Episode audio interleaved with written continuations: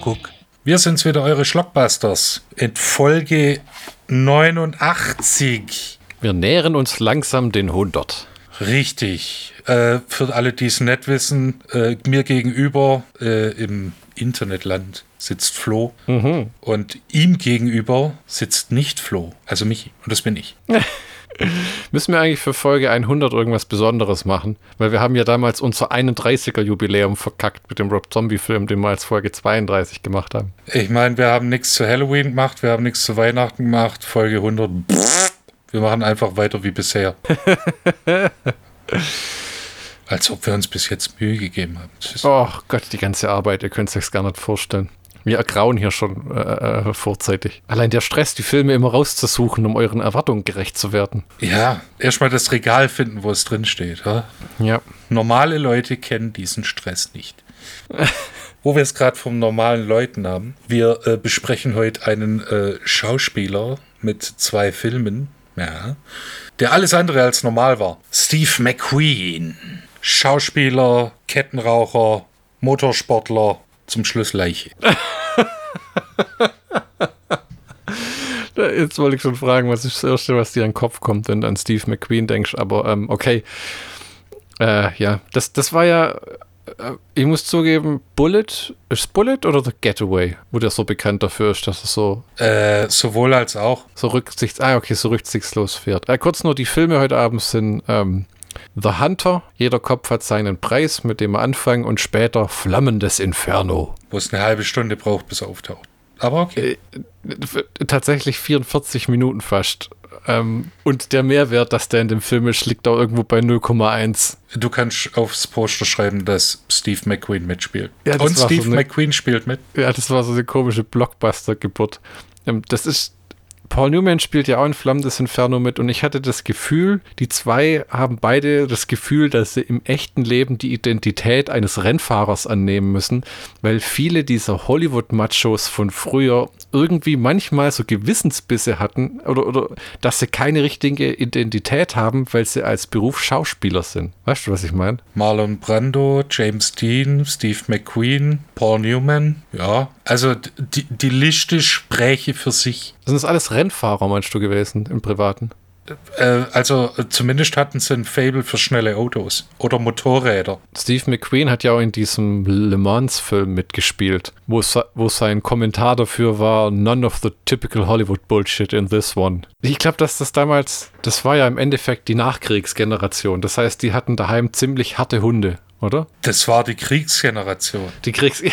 Ich weiß gar nicht, Steve McQueen war, glaube ich, tatsächlich bei der Army. Wir werden es nachher erfahren. Ich habe äh, viel aufgeschrieben. Ja, der war bei den Marines. Und ähm, beim John Wayne zum Beispiel war ja damals die Story, er wollte ja, da hat, hatte irgendwie eine Lungenentzündung zu dem Zeitpunkt. Ich glaube, der hatte sogar Tuberkulose. Irgendwas Ja, schwerwiegendes. irgendwas, wa- was ihn dann aber angekotzt hat, dass er nicht gehen konnte. Wo ich mir aber dann im Nachhinein auch gedacht habe, das heißt, du bist aber auch nicht los, als du wieder gesund warst, weil das dauert ja kein Jahr. Deshalb glaube ich, dass er äh, Tuberkulose hat. Das, das verlierst du ja nicht. Ah, okay, kapiert. Oder Asthmatiker, irgendwie sowas. Ich habe auf jeden Fall in meiner Zeit noch nicht viele Steve McQueen-Filme gesehen, muss ich sagen. Und ähm, was war's? Jetzt kriege ich gleich den nächsten Rüffel. Die glorreichen Sieben. Nicht unbedingt einer meiner Lieblingswestern. Da würde ich tatsächlich, was so Ami-Western angeht, The Wild Bunch vorziehen. Ah, Sam Peckinpah. Nicht nur war der Mann ein guter Regisseur, Schulbrenner, Steve McQueen, James Coburn, Horst Buchholz, James Garner. Aber das Beeindruckende am Peckinpah war, nicht nur war der ein guter Regisseur, er war 99% der Zeit währenddessen auch noch ratzevoll. Und zwar Kante-Anschlag gleich vorbei voll. Der ist ja an Set gestorben quasi bei seinem letzten Film. Dafür hat Steve McQueen im originalen Blob mitgespielt. Das stimmt, ja. Hat auch wie viele später erfolgreiche Schauspieler in seiner Jugend in Horrorfilmen mitgespielt. Ne? Da hast du halt am einfachsten den, Tür, die, den Fuß in die Tür bekommen. Ja, weil es halt billig war. Hast du mal das Remake gesehen von ähm, Die glorreichen Sieben mit Denzel Washington?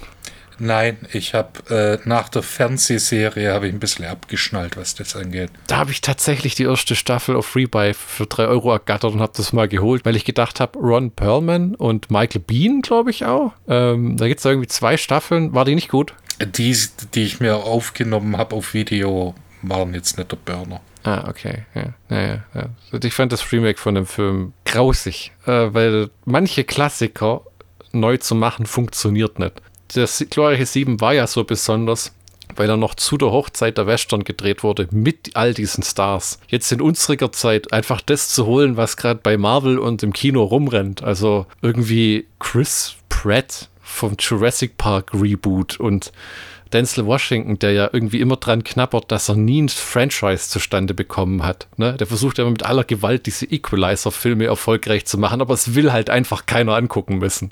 Ich glaube, da ist die Serie mit ähm, Edward Woodward. Ja, nein, und die Reboot-Serie mit Queen Latifah erfolgreicher. ja, okay. Aber den äh, The Hunter, den hast du vorgeschlagen. Und ich muss sagen, der Film hat mir äh, ganz gut gefallen, auch wenn er stellenweise langweilig ist.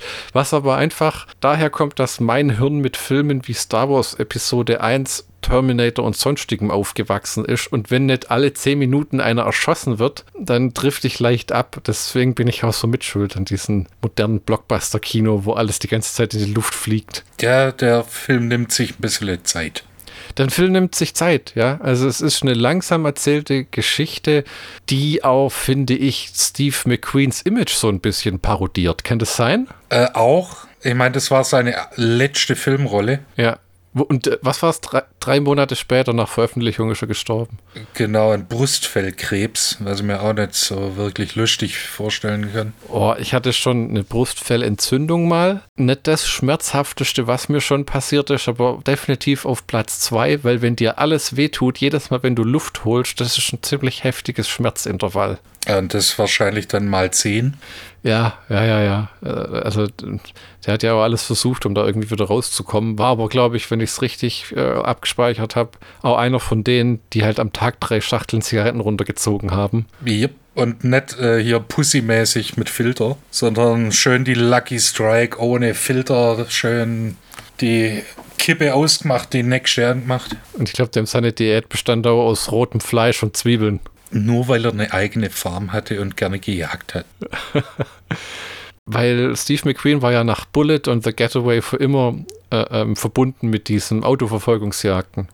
Und hier muss er ja den, die, die, ersten, die erste Stunde muss er in dem Film so ein ähm, 1951 Chevrolet Styline Deluxe Convertible fahren, was der Film hat durchaus Slapstick-Einlagen, also Explosionen, wo du denkst, da wird es Leute eigentlich zerreißen, aber die überleben noch. Und ähm, am Ende kriegt er dann einen 1979 Pontiac Trans Am und das erste, was er macht, ist, er steigt ein und gibt Gas wie ein Wahnsinniger, wo ich, wo ich gern im Kino gesessen wäre damals, weil bestimmt einige so schon und dann ist halt der Gag, dass der Typ die Karre nicht fahren kann. Ja, weil er so ein schlechter Autofahrer ist. Der Typ, der in äh Le Mans wirklich 24 Stunden am Auto, äh, am Lenkrad saß, der bekannt dafür war, dass er in Bullet mit seinem äh, Ford Mustang durch die Straßen von San Francisco geheizt ist.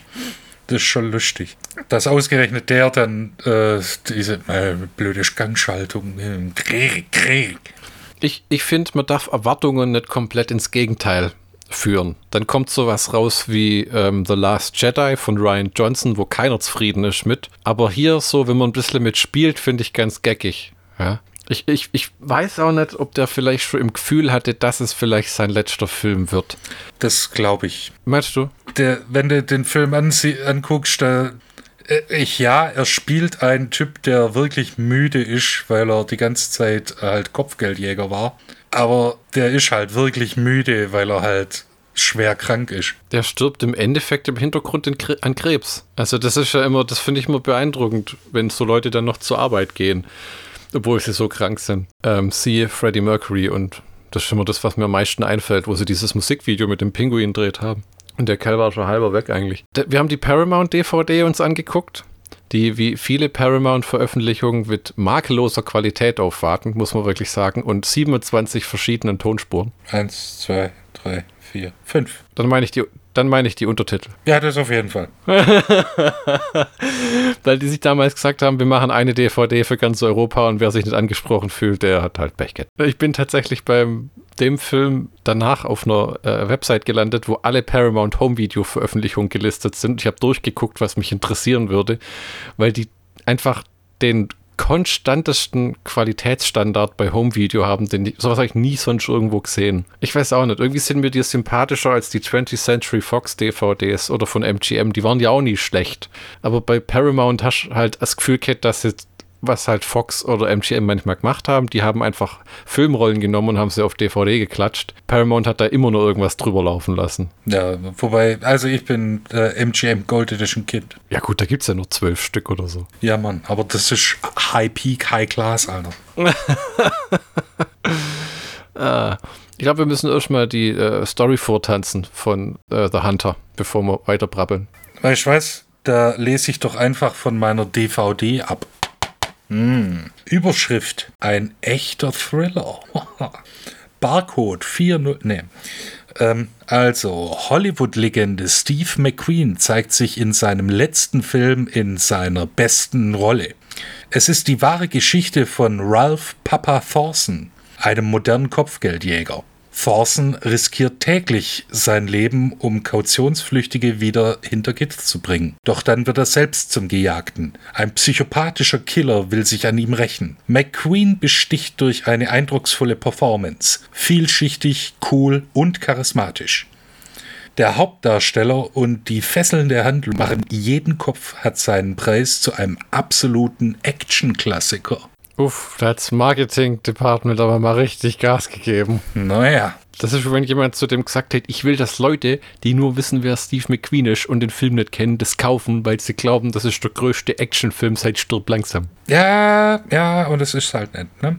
Nee, es ist wirklich nicht. Ich finde, das Charme-Level ist hat harte Parallelen zu einer guten Starsky und Hutch Folge. So was, was die, was die Nebencharaktere angeht und ist das nicht auch in dem Film, wo der ähm, so einen Kumpel besucht in einer Villa auf dem Balkon, der so einen Drogendealer abknallen will von seinem Balkon aus. Ja, den äh, Spotter. Genau, das fand ich, hat auch genau so eine Starsky und Hutch Folge gepasst. So ein alter, da gibt es auch nämlich eine Folge, wo so ein alter Bulle in Ruhestand geht und halt ähm, irgendwie 35 Jahre unglaublich erfolgreich war und dann kam halt raus, dass der korrupt war. Und halt, der hat sich nicht bezahlen lassen, aber der hat kleinere laufen lassen, um größere Tipps zu kriegen und hatte so ein Buch mit Dutzenden von Informanten. Das war so dieses subtile Einfluss von Polizeiarbeit und ähm, Kriminalität, was dann verschwimmt irgendwann auch mal. Gut, äh, in dem Film hat es halt ein bisschen ein tragischeres Ende, weil äh, der Papa Thorson, er wird von allen nur Papa genannt, will den eincashen, den Spotter, und der sagt, yo, guck dir den an, der vercheckt Dope an Schulkinder. Ich habe mich einmal aus der Asservatenkammer bedient und jetzt äh, wollen sie mich dran kriegen. Weißt du was, lass uns besaufen, du gehst und dann passiert, was passiert. Und dann ist es so, sie besaufen sich, er geht, nüchtert aus und dann kommt die Meldung, ja, Spotter hat sich erschossen. Das ist so ein bisschen, das, deshalb äh, hat er auch mächtig Krach mit seiner Freundin. Ja, die wirklich in bester Steven Seagal-Manier ungefähr 30 Jahre jünger ist als er, wenn es reicht. 35 vielleicht. Und sie ist hochschwanger und kriegt ein Kind, mit dem der nichts zu tun haben will. Und da kommt nochmal der alte Hollywood-Star hoch, der ihr sagt, ich wollte das Kind nicht, ich habe gesagt, du sollst dir eine Abtreibung machen lassen. Und dann kommt diese Diskussion mit, ich will das Kind behalten und wir, bla bla bla. Da muss ich wieder mal einen Stand-up-Comedian zitieren. Ich weiß nicht, ob es Chris Rock war oder Dave Chappelle, der hat gesagt, wenn du das Recht hast, das Kind umzubringen, sollte ich das Recht haben, euch beide im Stich zu lassen, wenn ich damit nichts zu tun haben will. Und das finde ich tatsächlich auch. Du kannst nicht, wenn du sagst, du willst das Kind behalten, sollte man was unterschreiben müssen, dass man den anderen aus der Verantwortung freispricht, weil sonst triffst du eine Entscheidung, die beider Leben ähm, für immer beeinflusst aufgrund von einem Fehler, den beide gemacht haben. Weißt du, nur die Frau kann die in die Verantwortung ziehen, der Mann kann das nicht. Wenn man sich einfach von Anfang an eine Lümmeltüte übergezogen hätte. Ja, das hat meine Frau auch gesagt. Äh, ja gut, dann rotze ich mal die, äh, die Eckdaten runter. Und zwar äh, geht es heute, wie ihr vielleicht schon äh, bemerkt habt, der aufmerksame Zuhörer hat ein paar Hinweise bekommen. Jeder Kopf hat seinen Preis. Originaltitel The Hunter. Produktionsland USA. Erscheinungsjahr 1980. Der wurde äh, im September, äh, von September bis November 79 gedreht. Regie Buzz Kulik, was sich auch eher anhört wie so ein, was ein Buzz Lightyear. Äh, Drehbuch Christopher Keen und Ralph Thorson, der Mann selber, äh, Papa Thorson. Produktion Mord Engelberg. Musik Michel Legrand, Kamera Fred J. Gönekamp und Schnitt Robert L. Wolf. Der saß dann hinter der Kamera und hat gemeint, ich mach die schönen Bilder, Junge. Äh, Besetzung Steve McQueen als Ralph Papa Thorson. Ellie Wallach als Richie Blumenthal. In einer tollen Rolle als Steve McQueens Chef und äh, ähm, Bondsman oder wie sagt man das? Ich weiß nicht. Bail Bondsman, der die halt die ähm, das Pfandgeld hinterlegt für die ähm, wie heißt das im Deutschen? Bail Bond. Strafkaution. Und der so versorgt dann äh, hier Papa Thorson mit seinen Aufträgen. Und am Anfang des Filmes bl blenden sie ja ein, so es gibt eigentlich kaum mehr Kopfgeldjäger. Das war so eine Wildwest-Sache, aber mit With the collapse of the great western frontier Body Hunters became extinct, but nobody told. Papa Thornton. Und der hat es eigentlich so wieder ins, also der Film hat es eigentlich wieder ins Rennen gebracht. Da gibt es verschiedene Leute, ähm, also wir kennen vielleicht diesen Dog, der Bounty Hunter von RTL 2 mit der, dieser komischen Ansammlung von Menschen, die mit ihm da diese Leute eincashen. Ja, ja, ja, war nie meins. Das ist, ähm, ich muss sagen, hat dir das gefallen, die Serie, bevor ich dir Was? Nein, verdammt. Um Gottes Willen, nein. Eine meiner neuen Lieblingskomödien, also nach 2000, ist tatsächlich ein Film, wo es um so einen Bounty Hunter geht. Und das Ding hieß Der Kautionskopf, The Bounty Hunter mit Jennifer Aniston und Gerard Butler. Oh ja, ich hörte davon. Der war wirklich gut, einfach weil die ein nettes Paar machen. Äh, äh als Schauspieler wie in dem Film, das sind so Ex-Mann und Ex-Frau und er muss seine Ex-Frau jagen und findet das sowas von geil. Und die leben dann so Beziehungspunkte nach, äh, während er sie versucht äh, zu stellen und sie noch versuchen, einem Kriminellen auf die Spur zu kommen. Der war echt nett. Der, die ist jetzt wieder altes Schlockbusters-Gequatsche, aber die Mid-Budget-Komödie ist ja toter als tot. Also es zahlt ja kein Studio mehr irgendwie 25 bis 40 Millionen, um eine Komödie zu drehen. Das gibt's einfach nimmer. Es gibt nur noch Marvel-Filme. Und Avatar 2 The Way of the Water. Und jetzt sind so viele Leute rein, ich bin mitschuld. Jetzt kriegen wir in zwei Jahren den nächsten und dann wieder ein und dann wieder ein, weil James Cameron sagt, ich stopfe euch das, den Rachen so lang runter, bis ihr kotzen müsst. Das ist so ziemlich das Prinzip. Es war ein schöner Kinoaufenthalt, der zweite Avatar, aber ja, es ist auch viel schlimmer, ähm, muss ich aus dem Nähkästchen plaudern, als Kino ist Streaming. Es kommt so viel Zeug raus. Meine Frau und ich gucken bestimmt jede Woche zwei neue Filme und es ist halt eigentlich, das ist wie ein ungeschriebenes Gesetz, dass es Schund ist. Wir haben jetzt einen neuen Film angeguckt mit Christian Bale, der irgendwie zur Zeit vom amerikanischen Bürgerkrieg spielt wo er so mit Edgar Allan Poe in einem Kriminalfall ermittelt. Der Edgar Allan Poe Schauspieler, klasse, ich weiß leider nicht mehr, wie er heißt. Das war der, der den ähm, Dudley von den Dursleys bei Harry Potter gespielt hat. Ähm, Harry Melling, fantastisch als Edgar Allan Poe. Aber der Film war einfach scheiße. Also der war grottig, der, der sah toll aus, der war gut inszeniert, der hatte gute Schauspieler, aber die Geschichte war ein Hanebücherner Schund. Ja, und, und äh, das nächste, was mir einfallen will, aus irgendwelchen Gründen, war der letzte Predator-Film, Prey, der irgendwie in der Steinzeit spielt. Gut, dass es dann noch Filme gibt wie The Hunter mit Steve McQueen. Das hat mir auch, ähm, ja. Ich habe eigentlich gedacht, du würdest dich sehr freuen, weil LaVar Burton spielt mit. Jordi LaForge. Ja, das, das, das fand ich auch. Das habe ich irgendwann auch gesagt. Da stützt Jordi im Eck und wird verprügelt irgendwann im Off. Ja, ja, ja, tatsächlich. Eine seiner ähm, nicht Star Trek Next Generation Rollen, bevor, äh, ähm, ja, da spielt er ja so ein äh, äh, Kriminellen, der aber dann nicht in Knast kommt, weil äh, Steve McQueen mit ihm Mitleid hat und er nimmt ihn bei sich zu Hause auf. Genau, der, der sagt, wenn er, äh, er gibt einem Polizeirevier ab und sagt, jo, wenn du einen Job brauchst, komm vorbei. Meine Frage, Steve McQueen hat diese junge Frau und die leben in einem Riesenhaus mit x anderen. Wie ist das zu verstehen? Die, das, die leben ja da nicht, sondern das sind Freunde von Papa. Ach so, ähm, weil ich habe gedacht, wie ist das so eine Art Kommune oder eine WG oder irgendwas? Weil sie will ja dann zu ihren Eltern und er, er will ihr eigentlich nur mal so richtig in diesen Schwangerschaftsbauch boxen. Der sagt selber in dem Film, er will das Kind nicht haben. Ja, aber äh, weil, er, weil er Angst hat, weil er halt einen schwierigen Beruf hat was irgendwie, also ich habe mir die Biografie von dem echten Ralph äh, Thorson angeguckt und äh, Moment, der war Kopfgeldjäger, der war Soldat, der hat Kriminologie studiert, war ein äh, äh Astronom, dafür sogar bekannt, war ein Kinderernährungsberater und äh, war dazu noch Fan von klassischer Musik. Naja, gut, die Hobbys, aber ähm, Kinderernährungsberater. Naja, auf jeden Fall, er schiebt eine rechte Abneigung gegen das kommende Vatersein bis zum Ende, ja. Ach so, und Sammler von alten Blechspielzeug. Ja, das stimmt, da sieht man die riesige Sammlung äh, in einem, äh, wo er auf, auf, eine Leiter klettert, um so ein gigantisch hohes Regal zu bestücken. Ich habe dir was mitgebracht. Ein Original Buck Rogers Raketenspielzeug. Ja, und die dann so, wow. Aber wie du gesagt hast, Ellie Wallach und der war wirklich großartig. Ich sehe den immer gern in Filmen, blöd gesagt, weil das war ja auch im Endeffekt ein Character Actor, also niemand, der selten mal die Hauptrolle gespielt hat.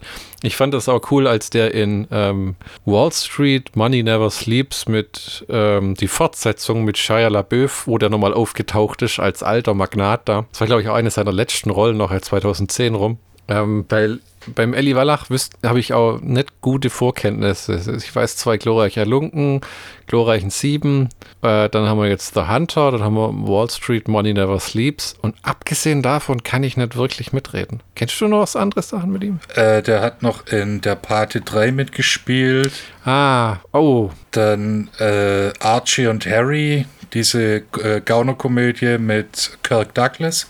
Dann in äh, Warum Mr. Freeze in Batman? Nein, in der, in der Adam West-Serie. Ja, er hat in Vier für einen Ave Maria mitgespielt. Also Bud Spence und Terence Hill Western. Einer der frühen äh, allerdings. Und ansonsten hat er halt äh, kräftig mitgemischt. Hat sogar in dem Genghis Khan-Film mitgespielt. Mit, äh, aber nicht der mit John Wayne, sondern der mit Omar Sharif. Das war ein jugoslawischer deutscher Film. In dem Film lehnt man sich ja wirklich in die Tatsache rein, dass Steve McQueen schon älter ist. Heutzutage gibt es ja einen Trend bei Actionfilmen, sei es Liam Neeson, Stallone oder Schwarzenegger, wenn er noch was gemacht hat. Ich glaube, der hat jetzt mehr oder weniger ähm, Tschüss gesagt. Die sind zwar alt, aber weiterhin unantastbar. Siehe Expendables, Taken und so weiter. Während hier das ja echt, also wo die die Verfolgungsjagd über die Dächer haben, guckt er echt manchmal zweimal hin nach dem Motto, will ich mir das wirklich antun? Hat man das, meinst du, das hat man gemacht, weil Steve McQueen selber schon älter war? Hat sich das in den Film eingeschlichen? Oder weil der Charakter wirklich an dem Punkt schon älter war? Ich glaube letzteres. Also, dass der Charakter älter war. Das heißt, dieser echte Papa Thornton war auch schon älter, als er dann Kopfgeldjäger wurde wieder. Er hat es lang gemacht. Also der hat es, glaube ich, in die, in die 50er oder so angefangen. Oder 60er. Der ist, äh, war Baujahr 26 und äh, hat es immer mal wieder gemacht. Also der äh, hat sich, das war zwar sein Hauptberuf, aber ähm, hat immer mal wieder Auszeiten genommen, weil er dachte, Alter, ich werde zu alt für den Scheiß.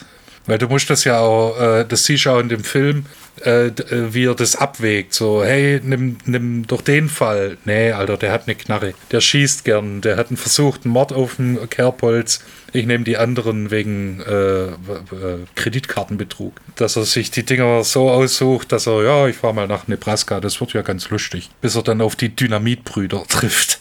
Ja, aber der kriegt ja schon von diesem Neffen oder Cousin vom Polizeichef böse aufs Maul, dieser Gorilla von einem Mann, der das ganze Haus gefühlt mit ihm klein schlägt, äh, bis dann mit dieser Stun-Gun äh, über den Haufen schießt. Das ist auch klasse. Da hat er schon den Jody, äh, den Jordi hat er schon hinten drin sitzen, den Lu LeVar Burton. Da hat er gerade einkassiert. Dann fragt er, What's that Stun-Gun? What does it do? Ruins their day. Ja, und dann die, seine Knarre in seiner Bomberjacke versteckt. Äh, Brauche ich die? Nee, ich nehme das.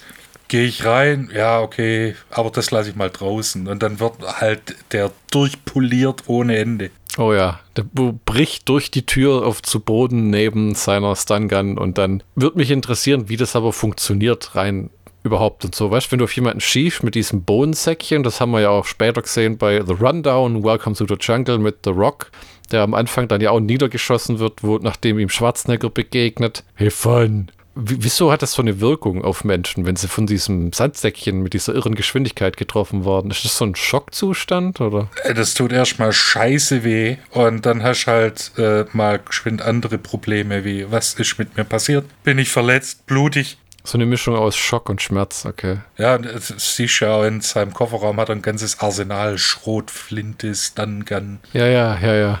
Was man halt so als Kopfgeldjäger braucht, ne? Am Ende trifft er dann diese Dynamitbrüder, die ihm den Trans Am klauen.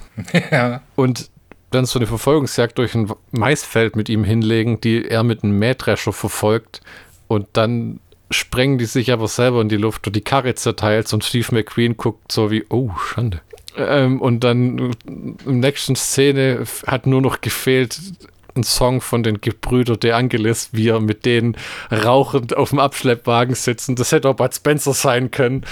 Äh, äh, zum Flughafen fährt und so diese Autovermietungstante den Schlüssel gibt von dieser in zwei gesprengten Karre. Ich habe per Zufall bei Google gefunden, dass äh, eines von sieben Trans Am Autos, das beim Film benutzt wurde, haben sie versteigert und es war nur noch Schrott und äh, äh, äh die Karosserie mehr oder weniger wurde nicht sonderlich gepflegt. Ich meine, die Karren werden ja auch nicht gut behandelt, deswegen brauchen sie ja mehrere. Da habe ich mir aber schon gedacht, für die kurze Zeit, die das Ding im Film war, haben sie sieben Stück verbraten. Ha, ja, der Film hat 8 Millionen Dollar gekostet. Im Vergleich muss man sagen, das war natürlich 16 Jahre später, aber ähm, Flammen des Inferno hat 14 Millionen gekostet und hatte quasi alle Stars, ja, so gefühlt sieben, acht Weltstars äh, äh, damals äh, mit dabei. Und das, ja gut, ja, ja das Actionzeug kostet halt Geld. Aber sieben Stück, sagen wir, sie haben zwei in die Luft gesprengt. Beim ersten Mal lief die Kamera nicht. Und dann brauchst du noch welche, die du wirklich, wirklich, wirklich, wirklich hart rannimmst, indem du dich dauernd verschaltest. Ach so, das stimmt auch. Da kannst du dich auch mindestens bei zweien vom Getriebe verabschieden. Dann diese, äh, diese normalen Fahrten, wo, du dann auch noch hier, ja gut, du brauchst ja auch noch diverse Autos für die Kameraeinstellung. Ich meine, wenn du jetzt zum Beispiel eine Fahreraufnahme machst, dann musst du am Kotflügel so ein Gestell drauf spaxen. Ach so, das stimmt, da ist die Tür auch aus meinem Arsch oder du renovierst dann erstmal. Die Zeit hat ja keiner. Ja, oder machst mit, äh, machst dann unrealistisch, wo dann wieder Steve McQueen sagt, fuck it, Alter, ich bin Autofahrer. Wir, wir hängen es auf den Trailer, wir machen den James Corden. Wie geht's denn aus? Seine Freundin bringt das Kind zur Welt, mit der er auch ein paar Mal widerwillig zur Geburtshilfe. Hä? Also, also zunächst mal, also die äh, Dynamitbrüder dann kommt er wieder zurück. Dann erschießt sich sein Kumpel, dann äh, streitet er sich mit seiner Frau. Seine Frau geht dann äh, weg, er geht nach Chicago, hat eine mega lange Verfolgungsjagd mit so einem äh, echt knackigen äh, hier äh, äh, Bounty, wo, wo man schon Anfang, äh, in der Mitte vom Film mitkriegt, ja, seine Eltern wollen das irgendwie über die Bühne bringen, aber ihr Restaurant ist ah, auf. Ah, mit dem Restaurant, der Typ, der mit der Shotgun auf ihn schießt und, äh, und den über die Dächer verfolgen muss, genau. Ja, und äh, über eine äh, äh äh, äh, Straßenbahn oder Metro oder weißt du, Kuckuck, wie das heißt. Ja, stimmt. Steve McQueen muss ja die letzten zehn Minuten auf dieser Bahn rumfahren. Und er war ja bekannt dafür, dass er viele Stunts selber gemacht hat. Das wollte ich auch mal ansprechen, weil das kam in den Extras von Flammen des Inferno auch zur Sprache. Und ich habe mir dann auch gedacht, es ist manchmal schon, bei manchen Schauspielern wirkt es für mich ar arrogant, dass sie die Stunts selber machen wollen. Aber bei, bei Steve McQueen, das ist jetzt kein Tatsachenwissen, aber ähm, ich habe so ein Making-of angeguckt, ich glaube auf YouTube, das war gerade bei den Extras oder so, wo es dann hieß, ähm, dass er mal gesagt hat, er wird gut bezahlt für seine Arbeit. Und ja, wenn er sich verletzt, dann kommt alles zum Stehen aber er sieht nicht ein, dass irgendjemand seinen Kopf hinhält für ein Standardgehalt. Er kriegt Millionen und muss überhaupt gar kein Risiko eingehen. Und das ist irgendwie eine recht noble Ansicht. So nach dem Motto, alles was drauf geht, ist, wenn ich mich verletze, Geld, aber warum soll sich der Stuntman den Nacken brechen? Das ist ja immer noch ein wahnsinnig gefährlicher Beruf, wo Leute immer noch in Abständen sterben. Also auch bei den, bei den Resident Evil Leuten, äh, Filmen, beim letzten Resident Evil Film, glaube ich, ist einer gestorben, weil einfach irgendwas schiefgegangen ist. Das ist halt einfach das Berufsrisiko wie bei einem Soldaten, du kannst halt auch draufgehen, wenn, irgend, wenn das Motorrad nicht richtig landet und dann ist dein Nacken. Ja, das hast du doch gesehen bei äh, Dawn of the Dead. Also, dass da keiner draufgegangen ist, das hat mich immer gewundert, weil der Tom Savini dann gesagt hat, ja, okay, und dann fliege ich hier vom Balkon in die Pappschachteln. Ja, mit dem Rücken voraus, ne? Ne, und äh, dann ein falscher Dingens und Rollstuhl. Das weiß ich nur, wo im Making-of sagt, habt ihr das abgelotet, wie viele Boxen ihr überhaupt braucht, damit es den Fall richtig bremst. Weil das springt da keiner in Pappboxen, das tut ja auch weh wie Sau. Es, es tut weniger weh wie auf steinhartem Boden, aber immer noch genug. Aber durch Pappboxen brichst du ja hindurch. Das ist ja nicht so, als wenn das ein sanfter Aufprall wäre. In dem Document of the Dead gesagt, es müssten schon genügend sein. Und das sah schon heiß aus. Die waren halt nur jung und irgendeiner musste das jetzt machen und ab geht's. Gut, äh, Savini war in Vietnam, wahrscheinlich hat er dann da, äh, äh, ist das okay? Äh, keine Ahnung, mach mal. Oh, weio. Ja, genau. Und dann kommt, äh, dann ist Chicago, also dann noch die Verfolgungsjagd über Dächer, über, äh, über den Zug in ein fucking Parkhaus. Und dann schmeißen sie ein Auto aus dem Parkhaus in den Scheißfluss. Ist dein erster Kommentar auch immer, dass dann die Produkt, äh, dein erster Gedanke auch immer, dass dann die Produktion das Auto bergen lassen muss? Ich, ich denke mir dann immer, oh, wer, wer, wer, wer, erstens, wer bezahlt das Ganze? Zweitens, wer räumt dann wieder auf? Ja, ja, ich, das war wirklich mein Gedanke, weil ich mir denke, da schreit einer Cut und dann so, jetzt ziehen wir es wieder raus und dann fahren sie mit dem Boot raus, dann gehen die Taucher, dann machen sie Ketten dran. Ich weiß nicht, ob das wirklich so war. Ich könnte mir vorstellen, ja doch, das waren die 80er, da du das schon alles bergen müssen. Da waren die wilden Zeiten rum, da konntest du das nicht da unten liegen lassen. Das waren nicht die verdammten 20er.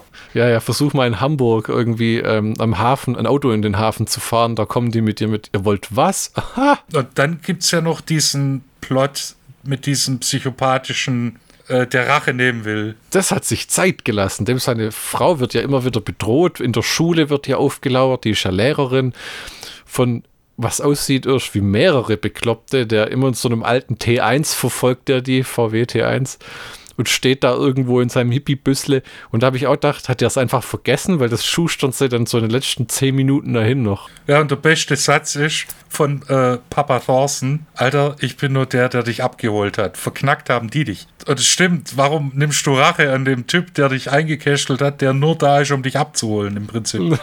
und dann ballert er halt mit einer scheiß Automatikwaffe in der Schule rum. Und er malt sich sein Gesicht an. Ja, ja, ja, und grölt rum. Also ist schon amtlich durchgeknallter. Den Schauspieler will ich auch von irgendwas gekannt haben. Dass der in irgendeinem Rob Zombie-Film dabei gewesen wäre. Ah, das war Tracy Walter. Den kennt man, ähm, ah, äh, ja, tatsächlich, der war bei 31 Lucky Leo. Ach du Scheiße. Ja, ja, der hat auch so ein markantes Gesicht. Das ist auch so ein Charakterschauspieler. Der war im Remake von I Spit on Your Grave. Dann war er, äh, bei äh, Conan der Zerstörer als Malek, da kennt man vielleicht am ehesten noch. Bei Batman als Bob the Goon, der für den Joker arbeitet. Und äh, bei City Slickers war er Cookie. Und äh, falls wir irgendwelche Leute haben, die den jemals, äh, die jemals die 1982 bis 83 laufende Fernsehserie Filthy Rich gesehen haben, da hat er auch mitgespielt. Genau, und äh, der geht dann drauf weil Papa Thorsten alle Gashähne in der, im Chemieraum aufdreht. Und da macht's Wumms, kräftiger Wumms, wo du denkst, das ganze Gebäude zerzieht, aber es war nur der Teil. Und dann fahren sie ins Krankenhaus, dann kriegen sie das Baby und alle sind glücklich. Ja, tatsächlich. Er freundet sich mit dem Baby, glaube ich, relativ an für seine Verhältnisse. Und hast du äh, gesehen, dass Papa Thorsten einen Cameo-Auftritt hat? Der hat einen Cameo-Auftritt. Wo? Wann? In der Bar, in der sich Steve McQueen besäuft, nachdem er den Polizisten besucht hat. Ah. Da sagt er, äh, sagt er dem echten Papa Thorsten, ich bin hier, um zu trinken, nicht um zu reden. Ah, da erinnere mich echt dran, weil den irgendjemand anquatscht an der Bar, am Ende der Bar. Ja. Na, das Gesicht sehe ich mehr, aber nett. Sowas finde äh, ich immer nett. Der ist, äh, ist halt so überhaupt nicht Steve McQueen, der ist äh, zwei Meter groß, 140 Kilo schwer und bärtig. Also ein richtiger Brecher halt. Mehr der Typ, der am Anfang von Steve McQueen verhaftet wird als Cousin vom Polizeichef. Das, das fand ich auch eine nette Interaktion mit diesem Polizeichef, weil äh, Steve McQueen kommt in diese Polizeizentrale, alles ist hochtechnologisch, viele Computer, keine Schreibmaschinen mehr, alles Telefone und Bildschirme was etwas übertrieben war für die damalige Zeit, weil ganz so krass, sagen wir mal so, die Verwaltungsebene der Polizei ist nicht die erste, die hochtechnologisiert wird.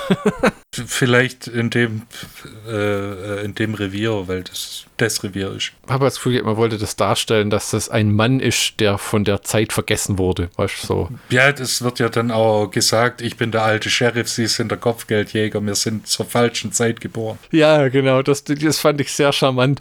Und dann äh, der ihm klar machen, er soll den Typen in Ruhe lassen und weiterziehen, den er einkassieren will. Und dann fängt er an nachzufragen und dann zieht er einfach eine Knarre aus, dem, aus der Schublade und spannt den Hahn und dann Steve McQueen hebt die Hände, läuft aus dem, läuft aus dem Raum raus und dann kommt er aber wieder rein und dann der Typ stöhnt so, ah, guckt zur Seite, because he's my cousin. dann geht er, weil er so, warum, warum das Theater? Das fand ich klasse. Sowas weckt immer in mir das Verlangen, mehr Filme anzugucken mit diesen alten Hollywood-Stars. Aber ich tue mich schwer. Ich habe jetzt rausgefunden mit Flammen des Inferno, dass mir Paul Newman sehr sympathisch ist. Ich habe tatsächlich mit meiner Frau vorgestern noch einen Paul Newman-Film angeguckt, den ich noch nicht kannte. Ähm, Twilight, auch mit Gene Hackman. In Deutsch heißt der im Zweifelsfall und das ist so eine alte Privatdetektivgeschichte von 1998, wo äh, Gene Hackman mit seiner Frau Susan Sarandon vor 25 Jahren den ihren Ehemann ermordet hat. Und dem kommt jetzt jemand auf die Schliche und die haben so einen Privatdetektiv, Paul Newman, der lebt bei denen, weil der äh, Gene Hackman dem viel Geld schuldet und nebenbei noch äh, schwer krank ist und gerade stirbt. Und seine Frau wickelt halt alle Männer um den Finger und missbraucht die für ihre eigenen Zwecke. Und es war ein netter, ruhiger Film, hätte dir bestimmt auch gefallen. Mit, auch mit ähm, James Garner und so. Auch so ein bisschen so Hollywood-Adel von damals. Äh, meine Frau hat da irgendwelche Schauspieler von Grease wiedererkannt. Aber das hätte ich nicht geschafft. Ich kenne, also ich kann dir ganz genau sagen, John Travolta, Olivia Newton-John und dann hört's auf. Ich glaube, es war tatsächlich Olivia Newton-John. Aber ich will es nicht beschwören müssen. Vielleicht kommen wir da irgendwann mal dazu. Aber so Sachen, zum Beispiel mit John Wayne, tue ich mich schwer, weil ich finde, der Macho-Faktor auf dem Bildschirm überwiegt so großartig, dass ich den Typ nicht mehr mögen kann. Es ist echt, genau deshalb habe ich ja äh, so viel Probleme mit amerikanischen Western, bis auf Peckinpah und Glorreichen Sieben, weil das halt ein bisschen anders aufgebaut ist glorreichen Sieben, Akiro Kurosawa, Sieben Samurai, bla bla bla bla. Aber dieses, äh, ja, amerikanische Amerikaner, amerikanisieren den amerikanischen Westen, ja. Und alle, es gibt Gut und Böse und das ist halt im Italo-Western, deshalb mag ich den Italo-Western so gern. Die spielen halt damit, da ist der Gute nicht immer der Gute und der Böse nicht immer der Böse und es ist alles dreckiger und ein bisschen äh, intensiver als der amerikanische Buhai, die Indianer. Ja, das ist das. Ich habe auch der letzte Rio Bravo wieder angeguckt und der, der, hat mir eigentlich immer sehr gut gefallen, aber es ist halt genau das. Es ist, ich brauche Schmutz in meinen Wächtern. Ich kaufe nicht ab, dass das alles so feine Edelmänner mit Knarren sind, die ihre Moral hochhalten. Das war, das waren verrückte, wilde Zeiten, ja. Und wenn du da mit so einer Knarre rumgelaufen bist, hattest du bestimmt auch irgendwann Ärger an den Hacken, oder? Wir alle haben Red Dead Redemption gespielt. Ja, genau. Nee, ich, und ich muss auch sagen, ähm, Gene Hackman ist, ist ein guter Schauspieler. Ich habe seine Filme aber nie bewusst angesteuert. Beim Paul Newman werde ich es jetzt mal machen, weil mir auch dieses Twilight sehr gut gefallen hat. Und in Flammen des Inferno finde ich, wie praktisch alle, die da mitspielen, hat keiner wirklich was zu tun, weil die, äh, wie würde Bill Murray sagen, die Special Effects sind die eigentlichen Stars des Films. Ich frage mich, zu welchem Film das Bill Murray gesagt hat.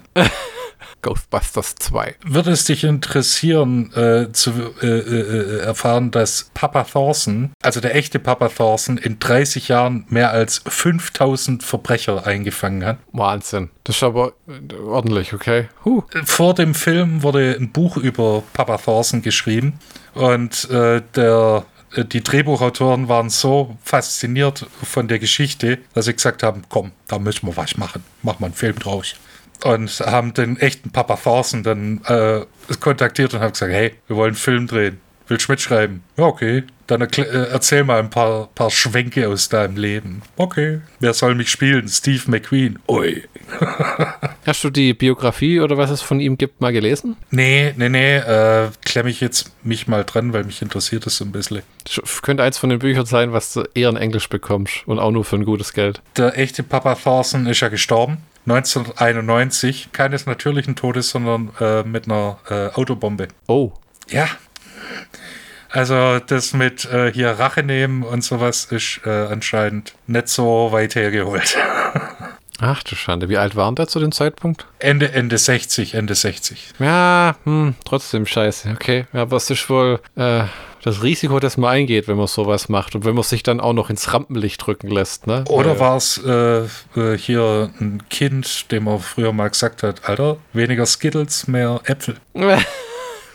so, so ein fettes Kind hat ihm die Rache genommen hat ihn in die Luft gejagt. Aber leider, äh, der Film hat nicht viel Liebe erfahren seinerzeit. Das, äh, die meisten Kritiker haben gesagt, das passt eher ins Fernsehen und nicht ins Kino. Zum damaligen Zeitpunkt, wo halt lief Starsky und Hutch das schon? Ich glaube nicht, oder? Also Starsky und Hutch lief äh, von 75 bis 79. Also das war gerade dann würde ich wirklich sagen, war die amerikanische Fernsehbevölkerung gerade sehr müde, was solche Geschichten anging. Und das war ja auch eine Serie, die schon im Verruf war für ihre Gewaltgrade und besonders in den späteren Staffeln mit den Doppelfolgen ging ganz schön die Post ab.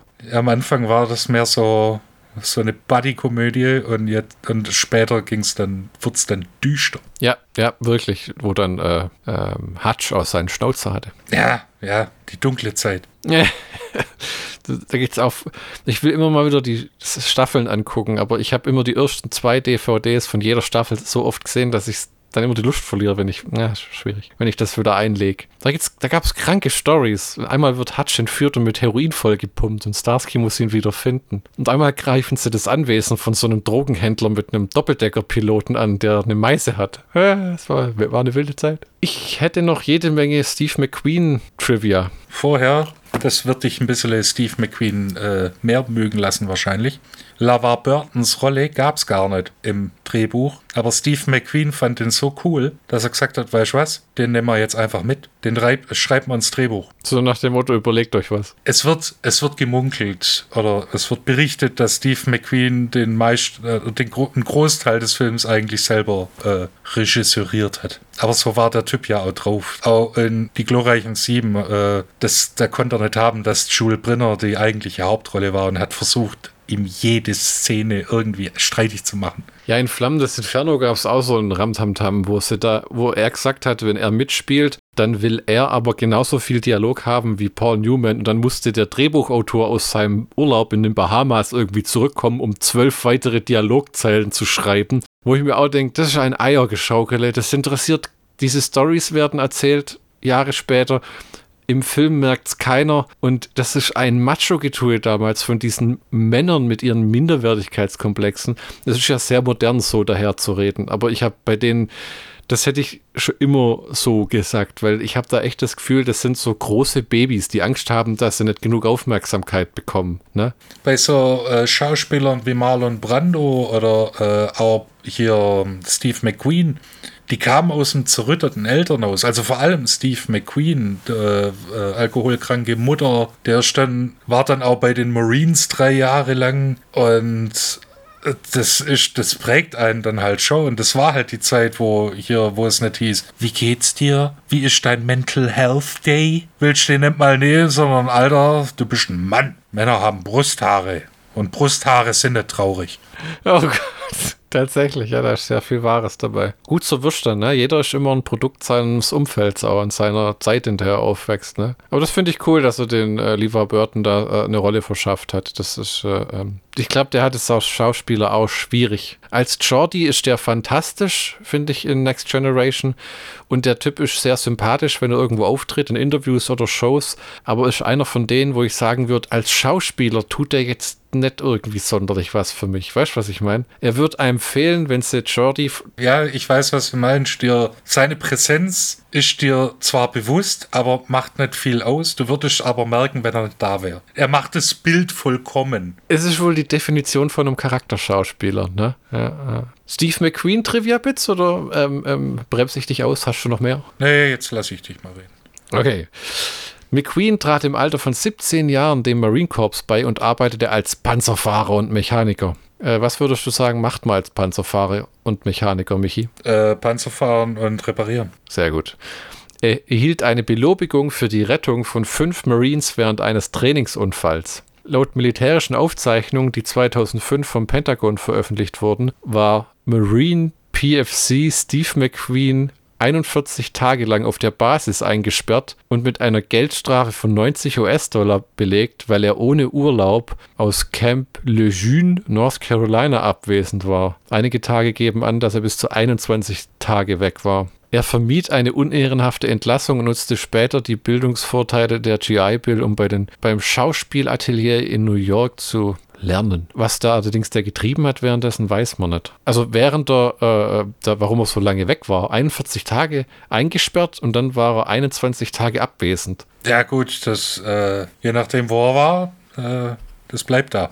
Mit dem Release von Bullet 1968 äh, wurde McQueen plötzlich zum beliebtesten coolen äh, Celebrity bei Teenagern, obwohl er schon fast 40 Jahre alt war. Ähm, Im November des gleichen Jahres, 68, gab er bekannt, den Vietnamkrieg zu unterstützen und für Richard Nixon zu stimmen. Damit dürfte sich das dann auch wieder von alleine aufgelöst haben. Und Richard Nixon hat, war, äh, hat Steve McQueen aber auf seine Liste der äh, Hauptgegner gesetzt. Vielleicht hat er das ihm übel genommen, dass er sich über ihn lustig. Ja, man kann ja über Richard Nixon sagen, was er will, war ein komischer Kerl. Ja, ja, äh, nicht so, also es gibt nur ganz komische. Also. Da geht es übrigens für alle Interessierten an Richard Nixon. Finde ja so manche politischen Persönlichkeiten interessant aus der Vergangenheit. Da gibt es einen tollen Film, der heißt Frost Nixon. Wirklich fantastisch. Britische Fernsehjournalist und Berühmtheit ähm, David Frost hat ihn dazu bekommen, endlich vor Kameras zu sagen, dass er bewusst die Abhörung äh, und den Watergate-Skandal herbeigeführt hat, dass er wusste, dass das passiert und dass er es als politisches Druckmittel eingesetzt hat. Also das war Teil seiner Taktik, wie der operiert hat. Und das, da gibt es eine coole Doppel-DVD, wo auf der Bonus-DVD ist das komplette Originalinterview. Also das ist wirklich interessant. Ja, und ein, ein, ganz wunderschön gemachter Film mit einem Mann, der von einem Journalisten in die Knie gezwungen wird äh, und der am Ende auch sieht, dass er sein, äh, wie sagt man, he met his match, also jemand getroffen hat, der ihm das Wasser reichen kann, intellektuell. Auch wenn es lange, lange Zeit nicht so aussieht und für David Frost echt beschissen läuft. Steve McQueen war angedacht für die Rolle des Colonel Kurtz in Apocalypse Now die aber dann an Marlon Brando ging. Was vielleicht auch die bessere Wahl war, weil das Marlon Brando so im Arsch war, hat den Film im Endeffekt ja auch so schön abgerundet. Er hat überlegt, sich zur Ruhe zu setzen nach dem flammenden Inferno und hat tatsächlich dann auch eine vierjährige Pause eingelegt, weil ähm, unter anderem, weil er eine Million bekommen hat und Prozente vom Gewinn, ich glaube 10 Prozent. Und der Film hat äh, weltweit 200 Millionen Dollar eingespielt. Und wenn du 1974 10 Prozent von 200 Millionen Dollar bekommst, dann kannst du mehr oder weniger erstmal eine super ruhige Kugel schieben. Weil, wie man in The Hunter gesehen hat, wo die essen gehen am Anfang, zwei Mittagessen, Dose Bier, Kaffee und eine, ein Hotdog zwei für zwei Leute, 1,75 Dollar. Es waren nur Zeiten. Da hast du noch nicht 3,19 für ein Briegel Butter bezahlt. Hat die Rolle von Dirty Harry und die Rolle in French Connection abgelehnt, weil er nach Bullet nicht noch mehr Polizeifilme drehen wollte. Hat Schlagzeilen gemacht, als er die Rolle in Taipan angenommen hat für eine Gage von 10 Millionen, wobei er eine Million ähm, upfront kassiert hat. Allerdings wurde seine Gesundheit immer schlechter äh, und im Endeffekt äh, wurde ähm, McQueen, weil er verstorben war, durch Brian Brown ersetzt. Der Film kam dann 1986 erst raus und ist schon in der Versenkung von allem verschwunden. Ist so eine Art, das ist aber halt auch, also ich wollte jetzt schon sagen, ist so eine Art Heaven's Gate, aber das ist dann auch wieder nicht, weil es, so, es war keine so große Katastrophe. Aber manche Filme halt, wenn du so einen berühmten Schauspieler hast, der kann dem Projekt einen ganz anderen Verlauf verleihen, ne? Weil die, weil die Leute halt kommen. Was halt, ähm, was der, Grund ist eigentlich auch, warum das so, so Stars holt. Ne? Und der Grund ist, warum die Jungs heutzutage sich schwerer tun, so viel Geld zu verlangen, manche, weil ähm, die einfach sagen, ich hole einfach jemand anderen. Die Hälfte des Films bist du eine CGI-Figur, ob das jetzt ähm, Don Cheadle macht oder der andere Typ, das ist schon absolut Bums. Er hat 1978 mit dem Rauchen von Zigaretten aufgehört und sich auf Zigarren konzentriert. Äh. Ja, ja gut, die, ja, aber die rauchst anders und du rauchst nicht so viel. Aber schau, wie wenn du sagst, ich nehme jetzt kein, ich nehme jetzt kein Heroin mehr, nur noch ab und zu Angel Dust. In seinen erfolgreichen Jahren verlangte er bis zu 50.000 Dollar im Voraus, nur um ein Drehbuch überhaupt zu lesen. Jetzt passt mal auf, der Mann war berühmt in einer Zeit, sagen wir mal Mitte 60 bis Ende 80er, ja. 50.000 Dollar war eine lächerliche Summe. Also das ist wie heute wahrscheinlich 250.000 Dollar oder so. Also das sagt ja auch, was für ein großer Star der war. Ne? Wenn, du die, wenn du die Kohle reingebracht hast, dann konntest du dir solche Sachen erlauben. Und ich glaube auch, das war teilweise eine Sperre, dass er gesagt hat, wir werden zugeschissen mit Zeug. Ich bin's leid, diesen Müll anzugucken. Ich meine, muss mal überlegen, wenn der Typ einfach einen entspannten Tag haben wollte, hat doch vier Scripts angelesen, konnte ja dem keiner nachweisen, dass er das nicht äh, äh komplett durchgelesen hat. Und dann hat er mal kurz 200.000 Dollar abkassiert. Ja, und das wahrscheinlich in seinen Fuhrpark investiert, damit er Rennen fahren kann. das heißt, wenn er, wenn er ähm, äh, mal tanken musste, dann hat er schnell so ein, so ein Skript rausgeholt, hat es so durchgeblättert und dann war das Geld auch wieder drin. Nach William Claxton rauchte McQueen jeden Tag Marihuana. Und ähm, nach seinem ähm, Autor seiner Biografie, Mark Elliott, hat McQueen in den frühen 70ern riesige Dosen Kokain konsumiert. Aber wer hat das nicht? Das waren die frühen 70er. Man wusste ja noch nicht, was man sich antut. Es war normal, dass du die M&Ms aus dem Bowl rausgeschüttet hast und den einfach mit Pulver voll gemacht hast. Oh, äh, was waren Steve McQueens letzte Worte? I did it. Es kann jetzt auch verschieden interpretiert werden, je nachdem, in welchem Kontext du bei seinem Ableben anwesend bist. Wenn das zum Beispiel der im späteren Film auftretende Robert Wagner bei seinem Tod sagen würde, hätte das wieder einen anderen Kontext. äh, hier ein nettes Zitat von ihm. To me, a woman's ass is important. Jane Fonda always works out and keeps her ass in an A1 condition. Das Ende meiner Weisheiten, Michi. Zu Steve McQueen. Das waren die interessanten Sachen. Bevor, bevor ich wieder Wikipedia-Artikel vorsinge. Es wird ja vermutet, dass Steve McQueen klar durchs Rauchen und äh, dann auch noch durch seine Zeit bei den US Marines, weil die lange Zeit mit Asbest äh, gearbeitet haben. Und dass das wahrscheinlich auch nicht gerade förderlich war. Ich glaube tatsächlich auch, dass dein Beruf und dein Berufsumfeld oft auch solche Sachen wie mit der, mit den Marines oder äh, so damit reinspielen tatsächlich. Also ich habe auch schon von einem Kameramann gehört, der Krebs im Gesicht bekommen hat, weil er einfach, äh, äh, weil wohl früher irgendwas in diesen uralten Kameras drin war. Wenn, die, wenn du die direkt neben dem Kopf hattest die ganze Zeit, hat es sich halt irgendwann über die Haut und weiß der Geier was und Einstrahlung. Also das ist schon, das sind nicht nur unsere Laster, die uns umbringen. Ne? Äh, schon auch, aber nicht nur. Wie hat äh, Warren Seven gesungen? Life will kill you. ja, genau. Dann müsste ich mal den Schlockbusters-Count machen von äh, The Hunter. Jeder Kopf hat seinen Preis, ne? Wir haben eine tolle Besetzung mit neben Steve McQueen, Ellie Wallach und weitere, sag ich mal. Dann die Action ist sehr subtil, aber ähm, trotzdem cool, wenn der Trans Am in die Luft fliegt ähm, oder auf dem Zug, was eine heiße Geschichte ist. Das habe ich bisher nur einmal in einem modernen Film so gesehen und dann war es halt lauter CGI-Pampelmoos. Und man sieht auch, dass Steve McQueen sich irgendwann recht unwohl fühlt auf diesem Zug. Von dem er dann echt auch, also ich weiß nicht, ob er, ich glaube, das war ein Stuntman, der dann, Stuntman, der da an der Metallstange dann zur Seite runterhängt, aber er war auf, definitiv auf dem Dach und das ging eine Weile, bis du das alles im Kasten hast. Es ist eine gute Geschichte, äh, die genauso eine Starsky und Hutch äh, Folge sein könnte. Ähm, wirklich vielleicht ein bisschen fehlgeleitet im Kino zu der Zeit und wirklich gebe ich ein paar Kritikern recht. Schade, dass es sein letzter Film war, weil, weil man sich vielleicht noch irgendwie was Großartigeres erhofft hat, hätte, finde ich. Ne? Also äh, John Wayne hat ja damals zum Beispiel wirklich es hinbekommen, am Ende seiner Karriere, Mitte der 70er, nochmal riesige Western zu drehen. Unter anderem ne, True Grit und diesen The Marshall, ne, wo er dann, glaube ich, sogar noch einen Oscar dafür bekommen hat. Also es ist, es ist ein unterhaltsamer, guter Polizei-Crime-Film, was im Grunde genommen aber kein Polizei-Crime-Film ist, sondern Bounty Hunter-Geschichte mit ein bisschen äh, Slapstick-Einlagen äh, und, und Action. Ähm, unterhaltsam anzugucken. Die DVD kostet, glaube ich, kein Vermögen, obwohl ich schon mal das Gegenteil behauptet habe. Ich glaube, gibt es bei Rebuy für so ungefähr äh, 5 Euro. Kurz nochmal nachprüfen. Oh, 2,49. Oder überholt sich gleich das Steve McQueen Triple Collection mit Hell is for Heroes, und Le Mans. Kennst du Hellish, Hellish for Heroes? Äh, den habe ich schon gesehen, aber Le Mans habe ich nicht gesehen. Das interessiert mich nicht so.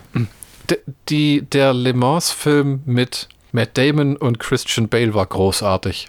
Wobei ich nicht weiß, ob das das gleiche ist. Auf jeden Fall zu The Hunter. Eine klare Empfehlung, kann man sich gut mal angucken. Unterhaltsames Filmchen. Und für 2,49 hat noch keiner was falsch gemacht.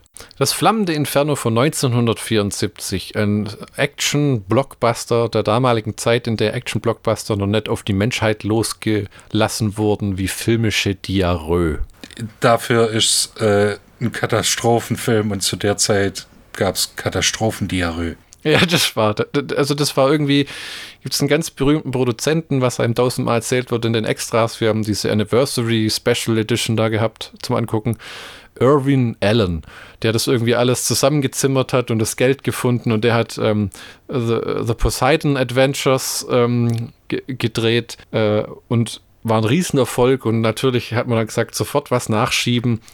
Und dann haben sie Stars verpflichtet, noch und nöcher also ähm, Steve McQueen als Feuerwehrchef O'Halloran, Paul Newman als Doug Roberts, William Holden als Jim Duncan, Faye Dunaway als Susan Franklin, Fred Astaire als Harley Claiborne, Richard Chamberlain als Roger Simmons, Jennifer Jones als äh, Lisolette Müller und dann O.J. Simpson als Sicherheitschef Jenigan, der übrigens dafür verantwortlich ist, dass der Tower, da gibt es einen Brand in einem Hochhaus, niederbrennt, weil der das Feuer am Anfang konsequent ignoriert.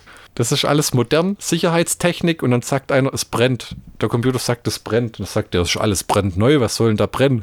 Verstehst, brandneu. Und dann brennt es halt in irgendeinem Zimmer und die ignorieren das und dann alles steht irgendwann in Flammen.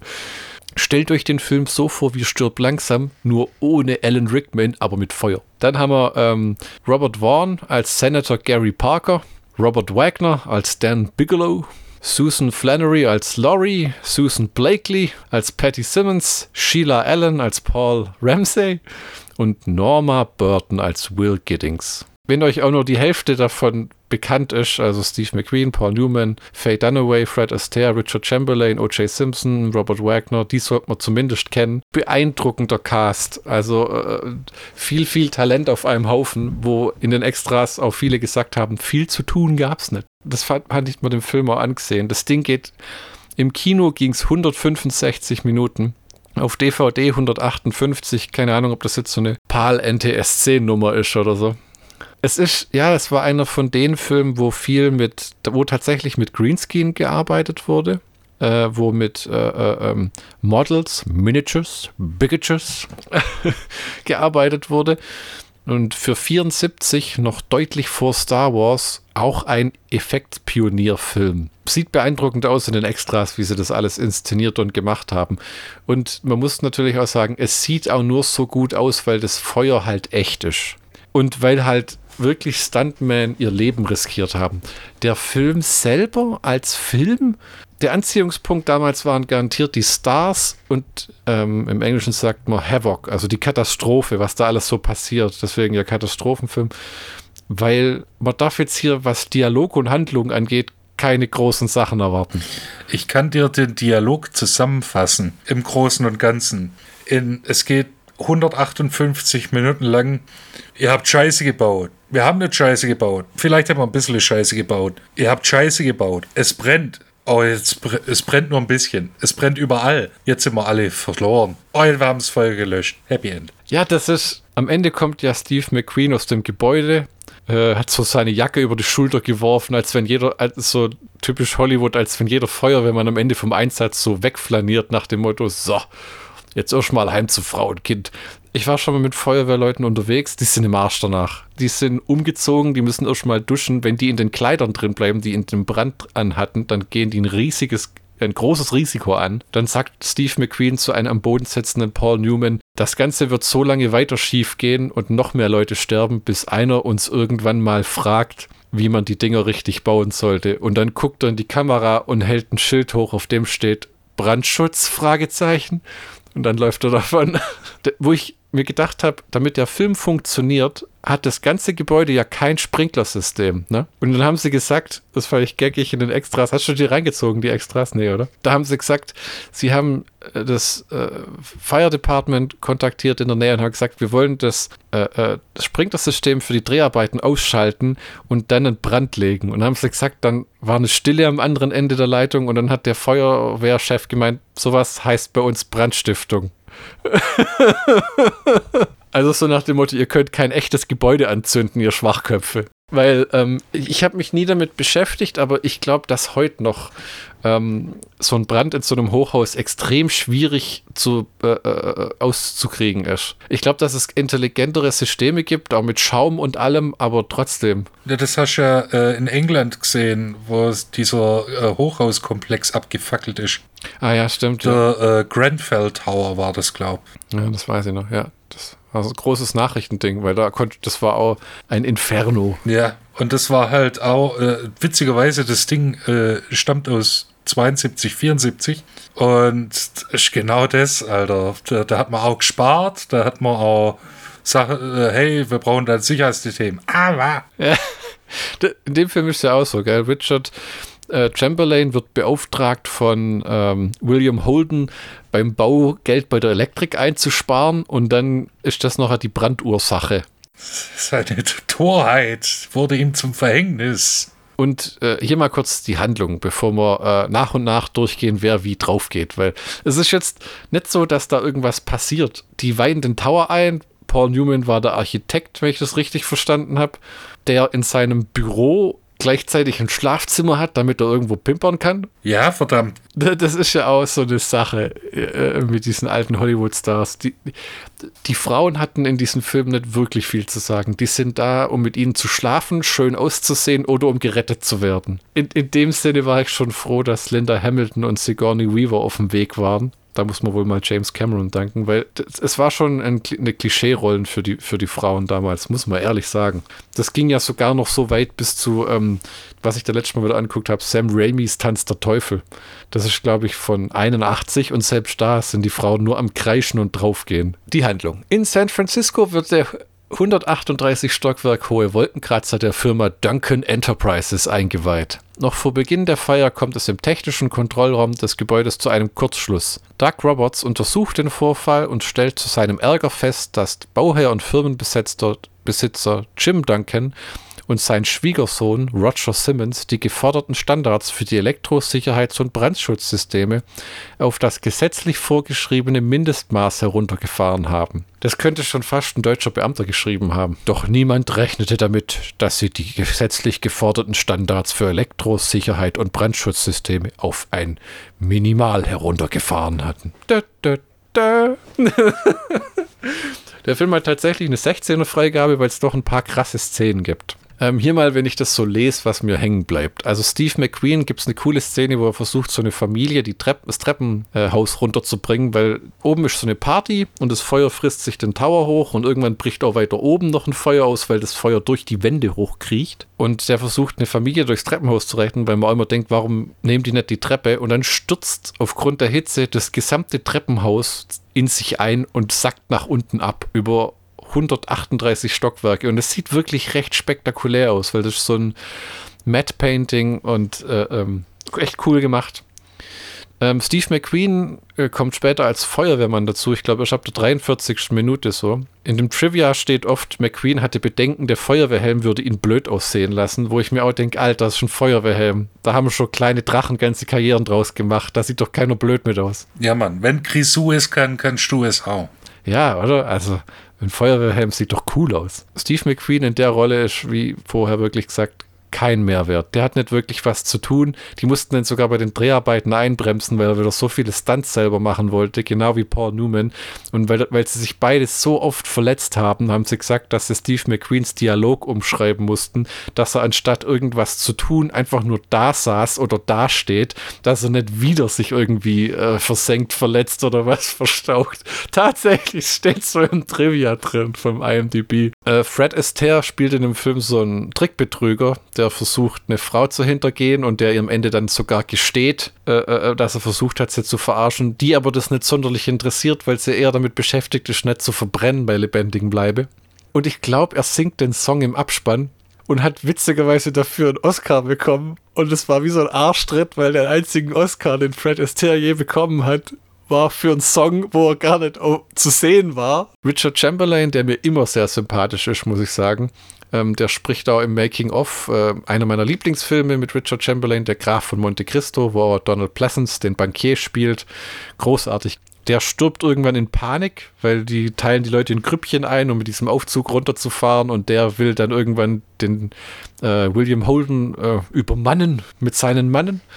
Und dann nimmt er, versucht er so ein Fensterputzerkörbchen zu nehmen, das abreißt und dann macht's Wii! Kadonk. Ja gut, der ist ja auch der Bösewicht im Prinzip in dem Film. Ja, ja, das war. Robert Wagner spielt in dem Film einen ähm, Ehebetrüger, oder wie sagt man? Adulterer im Englischen. Der äh, ist mit einer Dame in einem Stockwerk zugange, wo niemand weiß, dass sie da sind. Und dann kommt das Feuer durch die Wände, die ganze Bude brennt und der Mann hat den genialen Einfall, während sie sich im Schlafzimmer zu verschanzen. Ich habe erst gedacht, der kommt mit einem ganzen Bademantel oder so den er feucht macht oder, oder irgendwas. Oder er denkt, leg dich in die Badewanne und füll die mit Wasser oder irgendwas. Nein, er macht ein Handtüchle nass und wirft sich das über den Kopf. Zwei Handtücher und wirft die sich über den Kopf. So, liebe Kinder. Der, die Idee an sich war ja nicht schlecht. Aber durch eine brennende Wohnung, wo du nichts siehst, durchzustolpern und dann ist, ist halt ist halt nicht wirklich eine intelligente Idee. So. Mhm. Vor allem, sogar ich weiß, mit meinem Hauptschulabschluss, wenn ein Raum komplett in Flammen steht, ist das Feuer so heiß, dass wenn du als Wasserlebewesen da reingehst, du innerhalb von wenigen Minuten auf Feuer fängst, weil es einfach zu heiß ist, weil alles verbrennt, was in dem Raum ist. Die Luft hat dann was, 80 Grad oder so? Mindestens, Alter, der Meer. Ja, also es ist Schwachsinn. Deswegen, Feuer war immer in der Geschichte der Menschheit eine große Gefahr. Ne, sieht zum Beispiel London, das, äh, was halber niedergebrannt ist, schon so damals äh, zur viktorianischen Zeit, oder? War das nicht das? Weil du halt einfach, weil es schwer zu lösen ist und es ist immer noch ein Problem. Und jetzt sind wir wieder in der Moderne an dem Punkt, wo man gedacht hat, gut, ihr habt das jetzt vielleicht relativ unter Kontrolle. Wie wäre es mit Autos, die man nicht löschen kann, sondern in riesigen Tanks versenken muss und die sofort weiterbrennen, sobald man sie wieder rauszieht? Tada! Also es ist Feuerwehrmann ist ein tougher Job und die Jungs wissen auch alle, dass sie früher sterben, weil sie den Beruf machen. Weil dir der Rauch und alles, was du einatmest, die Maske verhindert nur das absolut Schlimmste. Ja, das ist nicht, nicht witzig. Ich finde auch krass, wie die Geliebte von Robert Wagner draufgeht. Es ist schon typischer Frauentod damals. Die schreit mehr oder weniger und gerät sie dann nicht in Flammen. Es ist verständlich. Ich meine, Robert Wagner muss mir ja sagen, er fängt Flammen mit seinen zwei Handtüchle und dann crasht er durch so eine Glasscheibe, fällt einen kleinen Stock runter und dann ist er hey. Ja, weil, weil er halt in Flammen steht. In Flammen des Inferno. Genau, und seine Geliebte, die versucht sich ja noch irgendwie so zu retten, schmeißt ein Fenster ein, weil ich mir dachte, das geht ein bisschen zu einfach. Und nee, nee, die wird ja rausgeblasen von einem Blowout. Das, das wird, also tatsächlich, äh, das Phänomen des Blowouts ist bei, äh, bei der Freiwilligen Feuerwehr erst äh, vor, vor ein paar Jahren so richtig zum, zum Thema geworden, nachdem bei verschiedenen Einsätzen Feuerwehrleute gestorben sind. Und der Film äh, schafft es tatsächlich, das richtig gut darzustellen. Das ist nämlich scheiße gefährlich. Das Feuer explodiert in diesen Blowouts den Leuten immer so regelmäßig entgegen. Ja, ja, ja, das, genau das ist ein Blowout. Das ist da ist mal geschwind äh, richtig Party, Alter. Man versucht dann nachher natürlich die Leute in dem Tower zu retten. Es gibt verschiedene Lächerlichkeiten und Sinnigkeiten. Also das Dämlichste war, wie Steve McQueen irgendwann dann einen Aufzug mit Leuten drin losschneidet, während ein Helikopter kommt und den Aufzug dann wegfliegen will. Das sah aus wie was aus einem Cartoon. Und dann die große Idee ist natürlich, wenn den ganzen Film über es überall explodiert, das Einzige, was das beenden kann, ist eine noch größere Explosion.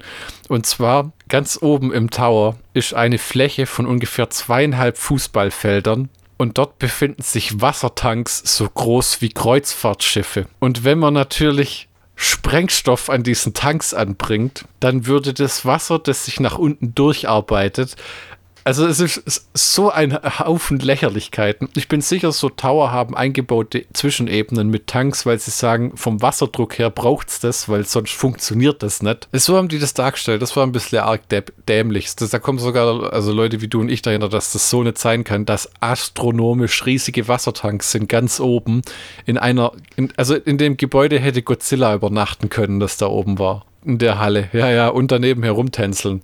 Ähm, das sprengst du dann in die Luft, das Wasser schafft sich den Weg nach unten und löscht den ganzen Tower, wo du dir denkst, hm. Ja gut, aber es gehen noch ein paar Leute drauf. Oh, es gehen viele drauf, weil das Leute, weil das Witzige ist, jetzt verbrennen sie nicht, jetzt ersaufen sie zum Teil. Ja, oder werden von herabfallenden Trümmern erschlagen. Ja, ja, ja, ja.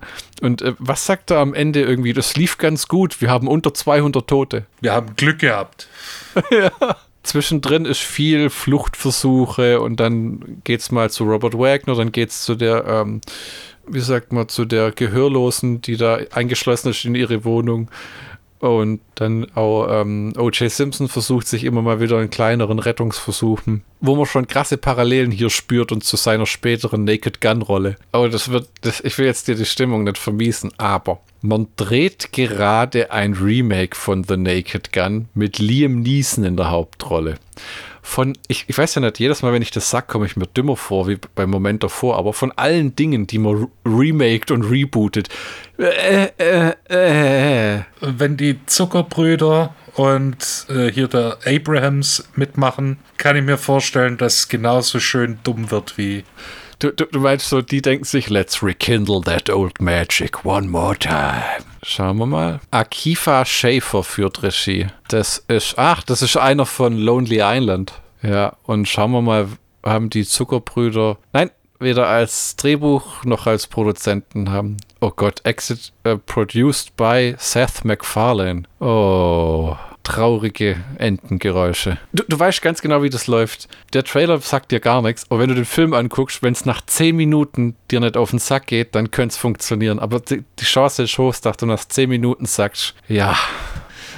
Weil so ging es mir zum Beispiel mit Seth MacFarlanes ähm, To Die in the West oder wie hieß das Ding? Das ist einfach so Blazing Saddles für Arme irgendwie für wirklich Arme. Also. Trivia-Bits, Michi. Nachdem er den Film gesehen hat, hat äh, Romanautor Roderick Thorpe einen Traum gehabt, wie ein Mann nachts durch einen Wolkenkratzer von Maschinengewehr tragenden Terroristen verfolgt wird. Der Film war die Inspiration für das Buch Nothing Lasts Forever, was den Film Die Hard mit Bruce Willis als Vorlage diente. Während dem Film brach ein tatsächliches Feuer aus und McQueen hat den echten Feuerwehrleuten geholfen, es zu löschen. Einer von denen ähm, sagte zu Steve McQueen, meine Frau wird mir das nicht glauben. Und McQueen sagte, meine mir auch nicht. Das ist ein schönes Trivia.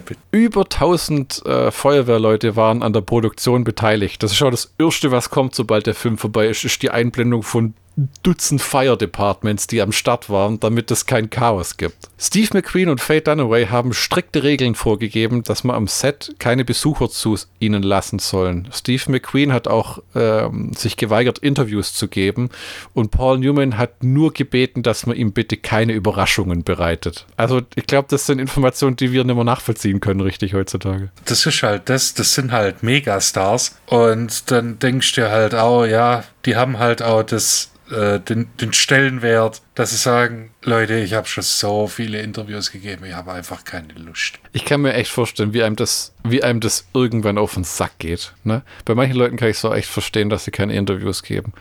Generell, ich finde, was immer am schlimmsten aussieht, fand ich bei Herr der Ringe und bei den Hobbit-Filmen, wenn die Filme draußen sind und dann müssen die zwei Wochen lang durch die Welt reisen auf die Premieren und jedes Mal vor Ort einen ganzen Tag im Hotel hocken und mit den ganzen Presseleuten reden. Im selben Raum, mit denselben Backdrops. Und es hatte dir wirklich so haarige Füße. Nein, das waren Prosthetics. Wo, wo, ja einer auch zugegeben hat, dass viele von diesen Interviews nie gesendet werden, sondern das wird halt gemacht, falls der Film Erfolg wirkt, falls irgendwas passiert, dass man irgendwann drauf zurückgreifen kann. Bap, bap, bap, bap, bap. Ja.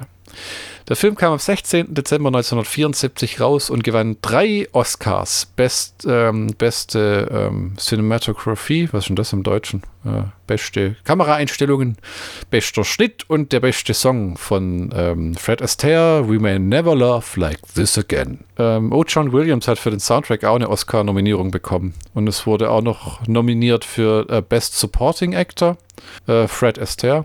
Ähm, vielleicht war das falsch, dass der den Oscar für den Song gekriegt hat, aber ich glaube, der war von ihm. Best Picture, äh, Art Direction und Sound. Hm. Ah das ist eine nette, merkwürdige Geschichte. Ähm, äh, Stuntman und Schauspieler Ernie F. Orsati hat angegeben, dass Faye Dunaway oft viel zu spät am Set aufgetaucht ist. was es unmöglich machte, einige ihrer Szenen zu filmen und andere Schauspieler wie William Holden in den Wahnsinn getreten hat. Holden hat sie dann eines Tages angeblich geschnappt und gegen die Wand geschmissen, ihre Kehle zugedrückt und sie bedroht. Die nächsten Monate war sie nie wieder zu spät. Gut, äh, braucht's halt mal so einen alternden Hollywood-Star. Der sagt, ich habe keinen Bock auf deinen Scheiß, ich will auch heim. Ich meine, das finde ich ja furchtbar, wenn sich die Leute so benehmen am Set. Das ist immer eine Teamarbeit und alle leiden drunter. Das berühmteste Beispiel, das mir da immer einfällt, da gibt es unzählige durch alle Hollywood-Epochen, aber ähm, Wesley Snipes am Set von Blade 3. Der erfolgreichste Film von 1974. Steve McQueen wollte eigentlich, dass Clint Eastwood, Jack Nicholson und Robert Redford seine Co-Stars in dem Film sind. Sei, äh, äh, ja, es hat nicht sollen sein. Ja? Äh, Fred Astaire wollte einen Song für den Film schreiben, aber wurde dann, äh, ja, weil er zu, ja gut, der Mann hat in den 30ern und 40ern Musik gemacht, äh, wurde dann weggelobt. Und äh, Joel äh, Hirschhorn und Al Kasha, die haben den Oscar-Winning-Song geschrieben. Also wir fassen zusammen. Fred Astaire wurde nominiert für den Oscar und äh, hat ihn aber nicht gewonnen. Dafür Joel Hirschhorn und Al Kasher. We stand corrected. Der Film war eine Co-Produktion zwischen Warner Bros. und 20th Century Fox, wo ich mir vorstellen konnte, A, es ging um Geld und B, diverse Schauspieler hatten diverse Verträge mit Studios, weil die ja oft Langzeit verpflichtet waren. Ähm, macht man heute noch gerne. Netflix hat erst jetzt wieder, seitdem sie groß im Rennen sind, viele Leute in solchen, solche langjährige Verträge gesigned. Man munkelt, Eddie Murphy hat so einen Vertrag, der jetzt diesen ähm, Rudy Ray Moore Film gemacht hat im Gedenken an seinen Bruder. Kevin Hart hat auf jeden Fall so einen Vertrag und Adam Sandler war einer von den Ersten, der dann das Unheil losgelassen hat auf die Welt. Paul Newman und Steve McQueen bekamen beide eine Million Dollar und 10 Prozent ähm, der Box-Office-Einnahmen ähm, von dem Film. Trotz ihres Aufeinandertreffens mit dem Ich schmeiß dich gegen die Wand Stunt waren William Holden und Faye Dunaway später in dem Film Network 1976 zu sehen. Also entweder hatte einer von beiden keine Wahl, Faye Dunaway, oder sie haben es sich nicht übel genommen, was ich mir nicht vorstellen kann, weil wenn mich einer gegen die Wand wirft und wirkt, auch wenn ich nachlässig bin. Nee. Ja, oder war es William Holden, weil zu der Zeit war der auch kein Name mehr. Ja, das stimmt. Ähm, der Film spielte im El Rey Theater in Mantina, Kalifornien, Manteca, Kalifornien, am 6. August 75, als ein Feuer das gesamte Kino niederbrannte. Das Poster des Filmes ist mit das einzige, was überlebt hat und kann im Manteca Museum besichtigt werden. Uh, äh, und weißt du, wie äh, Stirb langsam äh, als Weihnachtsfilm gehandelt wird? Auch bei uns, weil äh, der immer an Weihnachten so kommt. In Schweden ist Flammen des Inferno der Neujahrsfilm, weil der äh, zwischen den 80ern und 90ern jedes Jahr kurz nach Mitternacht gezeigt wurde im Fernsehen. Nett. Ich mag das so Filme, die so an bestimmten Jahreszeiten wiederkehren. Ich habe mir jetzt um Weihnachten 2022 auch lauter Klassiker reingezogen. Die ganzen Weihnachtsklassiker. Rambo, Stirb langsam. Rambo ist ja witzigerweise ein Weihnachtsfilm. Ähm, nach einer Aussage von Susan Flannery hat Irvin Allen nur die Action-Szenen in dem Film drehen dürfen. Alles andere hat John Giuliamin gemacht, ähm, weil die dem nicht vertraut haben, dass der Produzent Drehbuch, äh, Muha, weil halt das Ding hat wohl 14 Millionen Dollar gekostet damals, hat angefangen mit 10 und wurde dann immer teurer, witzigerweise auch, weil Paul Newman und Steve McQueen sich dauernd verletzt haben und, und deswegen wurde Steve McQueens Dialog dann umgeschrieben, weil sie gesagt haben, es wird wirklich teuer langsam. Ja, dann hätten sie am Elektrik, äh, an der Elektrik sparen müssen.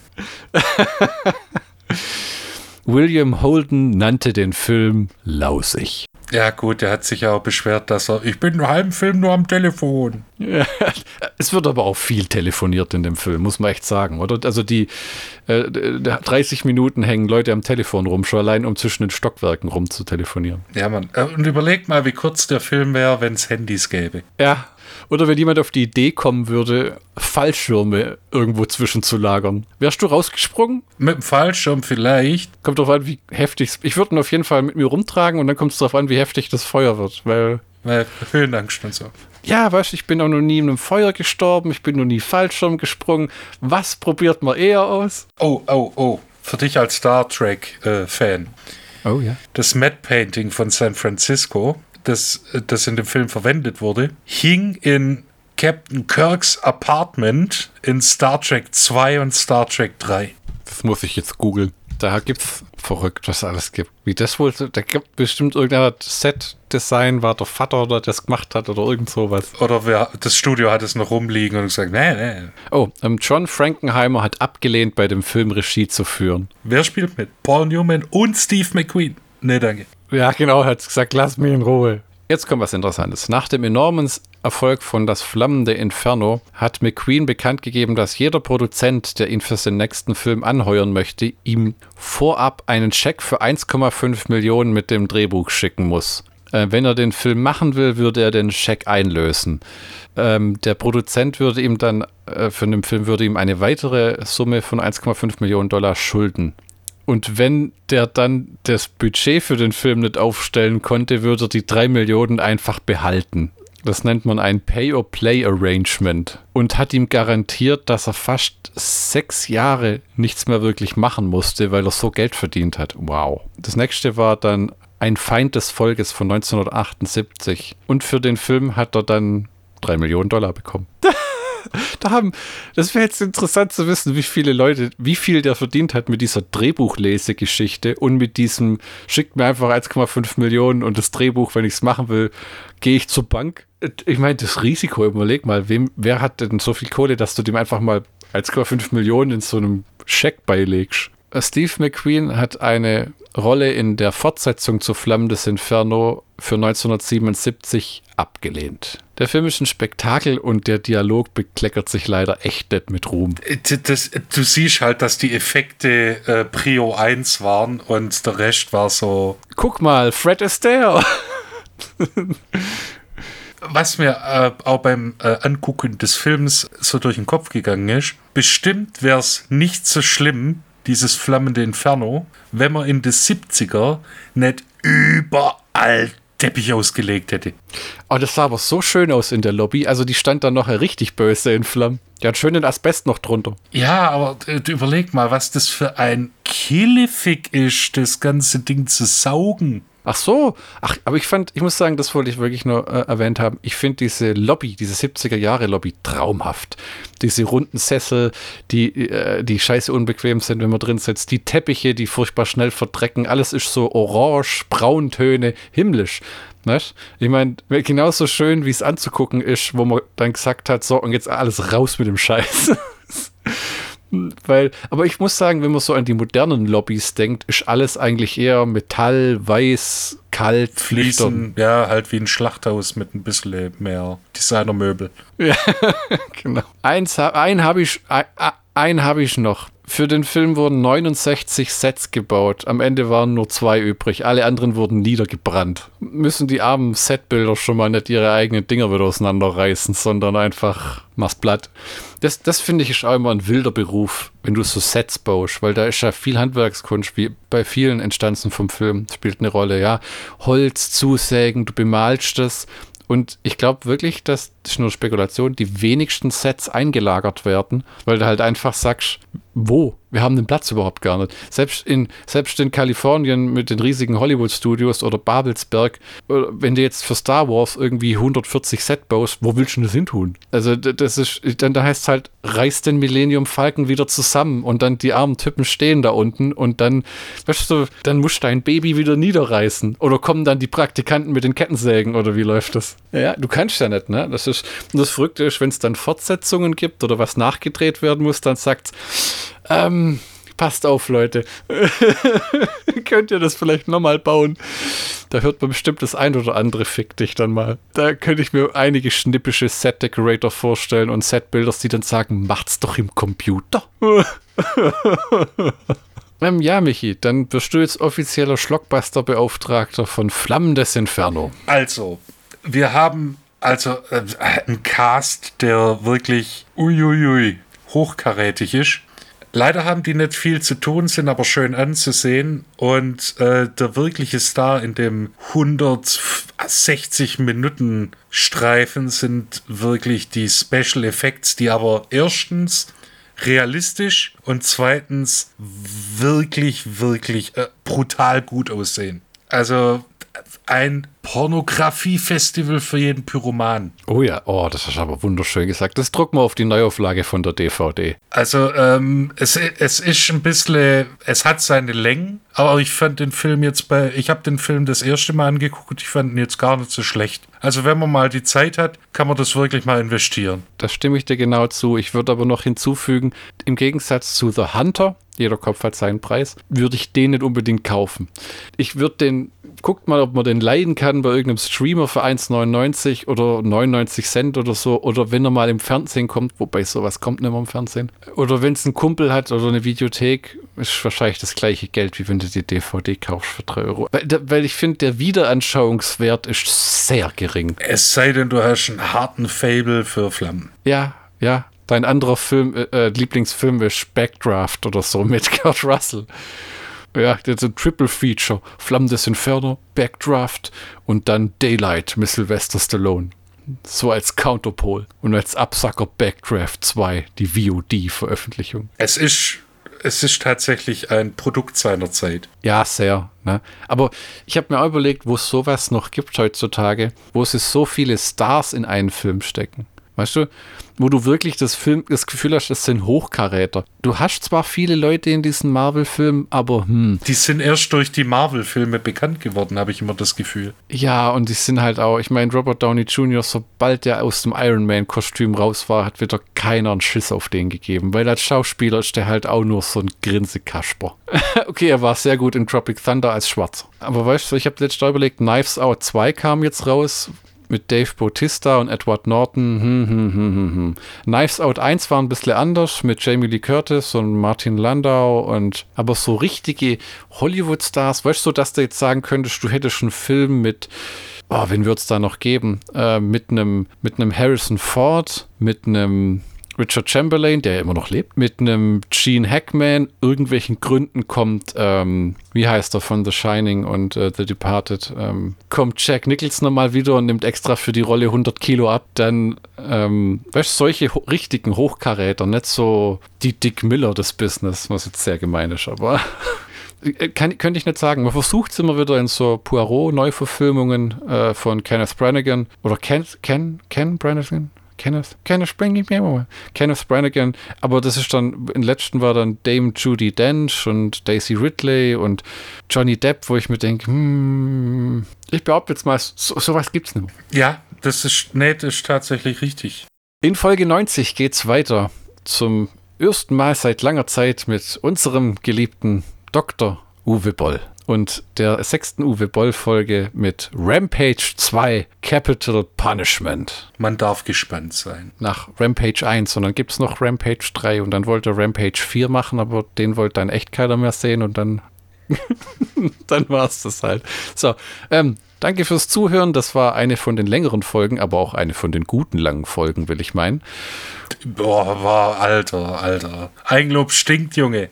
Okay, soll ich was anderes erzählen? Ne, jetzt hast du schon gesagt. Jetzt hast du nicht Jetzt, jetzt, jetzt, gesagt, jetzt ist so drin, oder wie? Ja. Ich habe uns auch in der Glücksbärchi-Folge eigengelobt und du hast mich getadelt. Ja, tadel, tadel, tadel. Jetzt, jetzt kommt der Schwauweball. Genau. Dann äh, bis zur nächsten Folge. Auf Wiederhören.